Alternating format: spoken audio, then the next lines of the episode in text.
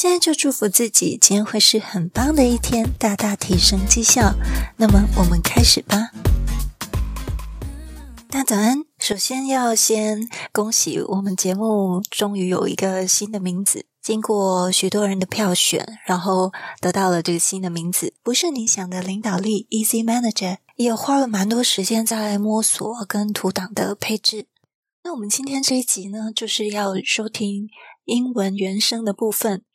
那听过上集第一章的导读后，我相信我们更能掌握文意，也顺便可以练一下英文听力。那这次的试听版的女生是非常好听的，很容易听。这本书的介绍跟作者呢都有放在 Podcast 的资讯栏上面。它是啊，目前为止被评为 Amazon 年度最佳商业书籍的第一名。之后我们会大概有连续几集都做一些分级的，每一个 chapter 都会做导读，非常适合不论是新手或者是老马主管都非常棒。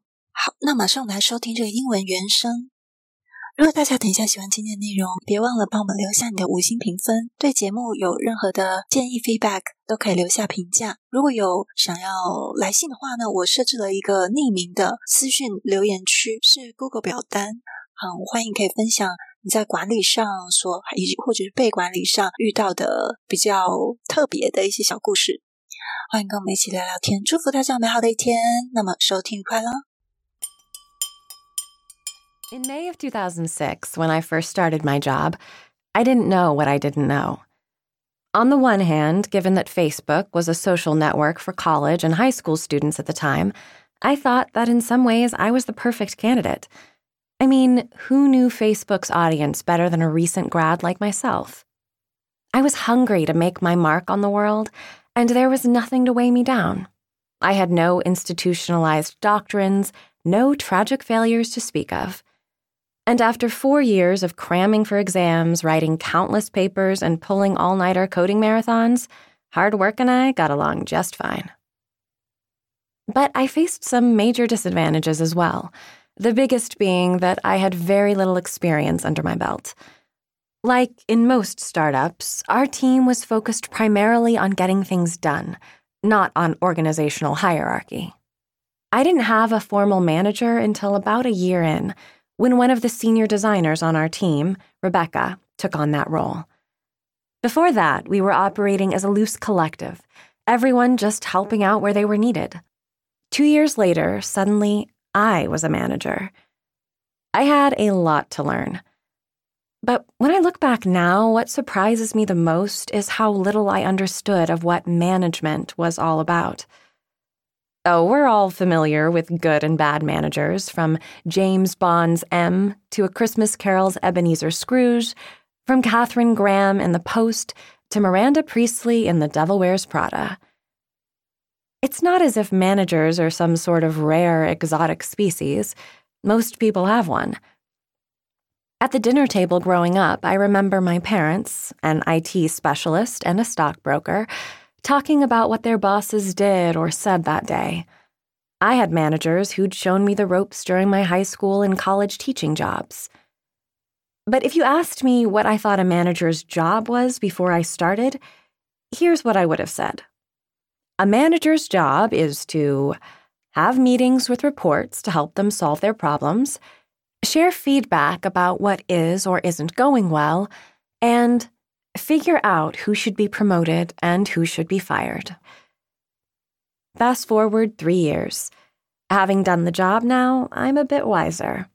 My revised answer would look like the following A manager's job is to build a team that works well together, support members in reaching their career goals, and create processes to get work done smoothly and efficiently.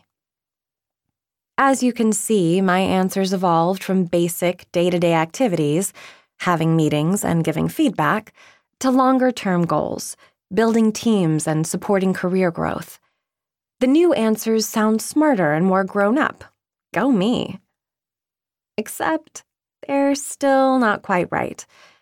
You might be thinking, well, what's wrong with these answers? Great managers certainly do all the things on both lists. True, but the problem is that these answers are still an assortment of activities. If I asked you, what is the job of a soccer player? Would you say that it's to attend practices, pass the ball to their teammates, and attempt to score goals? No, of course not.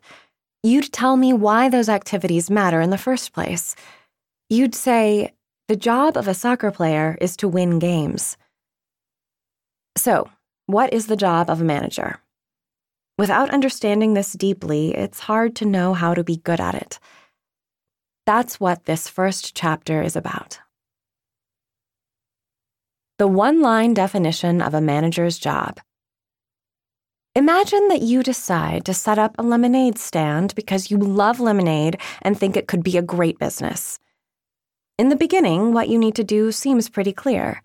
You go to the store and get yourself a knapsack full of lemons. You juice those lemons, dump in a generous helping of sugar, and add water. You get a folding table and a lounge chair, a pitcher, a cooler, and some cups. You decorate a lovely chalk sign announcing your delicious offering and competitive pricing. And then, near a busy intersection, you set up shop and cheerfully ask if any passersby are thirsty. It's simple when it's just you. It's your hands that squeezed the lemons, your feet that trudged from the store to the kitchen to your stand, your arms that lugged the pitcher and cooler. If the chalkboard handwriting looks sloppy, that's on you. If your lemonade is too sweet or sour, you have only yourself to blame. Nothing will get done unless you choose to do it.